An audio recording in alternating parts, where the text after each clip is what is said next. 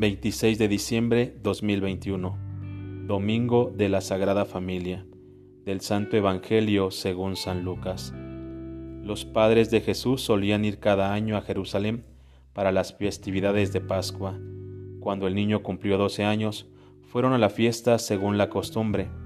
Pasados aquellos días, se volvieron, pero el niño Jesús se quedó en Jerusalén sin que sus padres lo supieran. Creyendo que iba en la caravana, hicieron un día de camino. Entonces lo buscaron y al no encontrarlo regresaron a Jerusalén en su busca.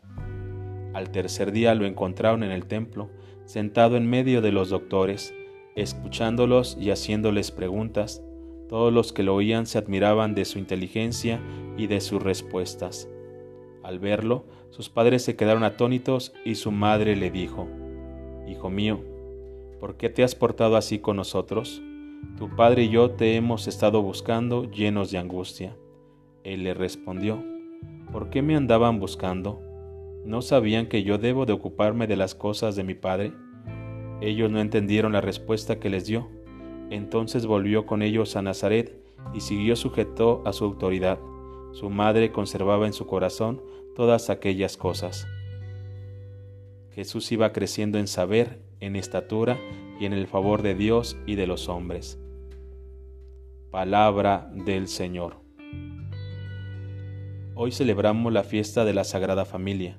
Vemos en ella el modelo perfecto para cada familia cristiana y observamos cómo cada uno de sus miembros tiene una misión que estaba llamado a desempeñar. San José, a ser padre adoptivo del Hijo de Dios, tenía una misión maravillosa y exigente. María Santísima, no sólo llamada a ser madre del Hijo de Dios, sino madre nuestra e intercesora de la humanidad.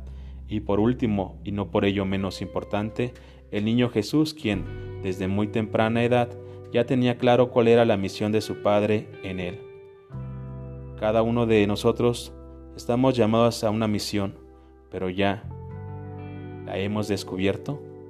¿Tengo claro qué es lo que Dios me pide? Y si ya lo tengo claro, trato de darle gloria a Dios con ello.